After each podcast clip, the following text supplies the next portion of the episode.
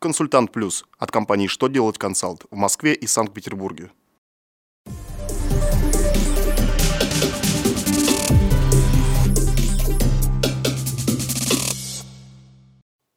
Добрый день! Для вас работает служба информации телеканала «Что делать ТВ» в студии Алексей Шардуба. И в этом выпуске вы узнаете, какие ограничения действуют при уплате налогов за организацию, можно ли для разных видов собственников установить разные тарифы платы за содержание общего имущества в НКД, что по новому проекту Минтруда грозит работодателю, который не разрешает сотрудникам выбрать банк для перечисления зарплат.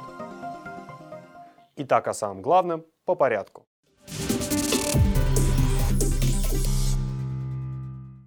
Налоговая служба рассказала об ограничении действующих при уплате налогов за организацию. Согласно разъяснениям налоговой службы, без открытия счета в банке перечислить в бюджет налог за юридическое лицо нельзя. Дело в том, что при перечислении налога за организацию одним из обязательных реквизитов в платежках является КПП лица, за которое уплачивают налог. При переводе денежных средств без открытия счета в банке заполнение этого реквизита проблематично. Это значит, что уплатить налоги за организацию наличными не получится.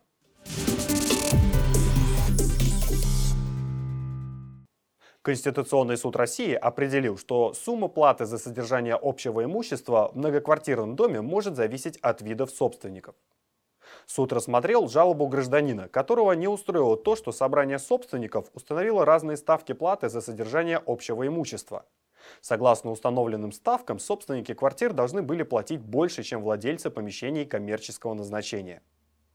Ведомство отметило, что при определении сумм платежей необходимо, чтобы они были достаточными для содержания дома в удовлетворительном санитарно-техническом состоянии.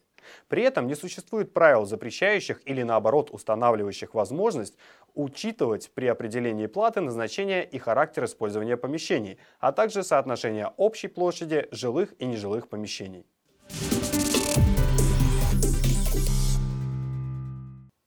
Минтруд начал работу над законопроектом, предлагающим наказания для работодателей, которые не дают сотрудникам выбрать зарплатный банк. По нормам трудового законодательства сотрудники могут самостоятельно выбрать кредитную организацию, в которой у них будут зарплатные счета. Кроме того, у них есть право сменить банк. На случай, если работодатель будет препятствовать такому выбору, в законопроекте планируется установить ответственность, сходную с той, что грозит за зарплатные нарушения. Это будет предупреждение или штраф, который для должностных лиц составит от 10 до 20 тысяч рублей, а для юрлиц от 30 до 50 тысяч рублей. На этом у меня вся информация. Благодарю вас за внимание и до новых встреч.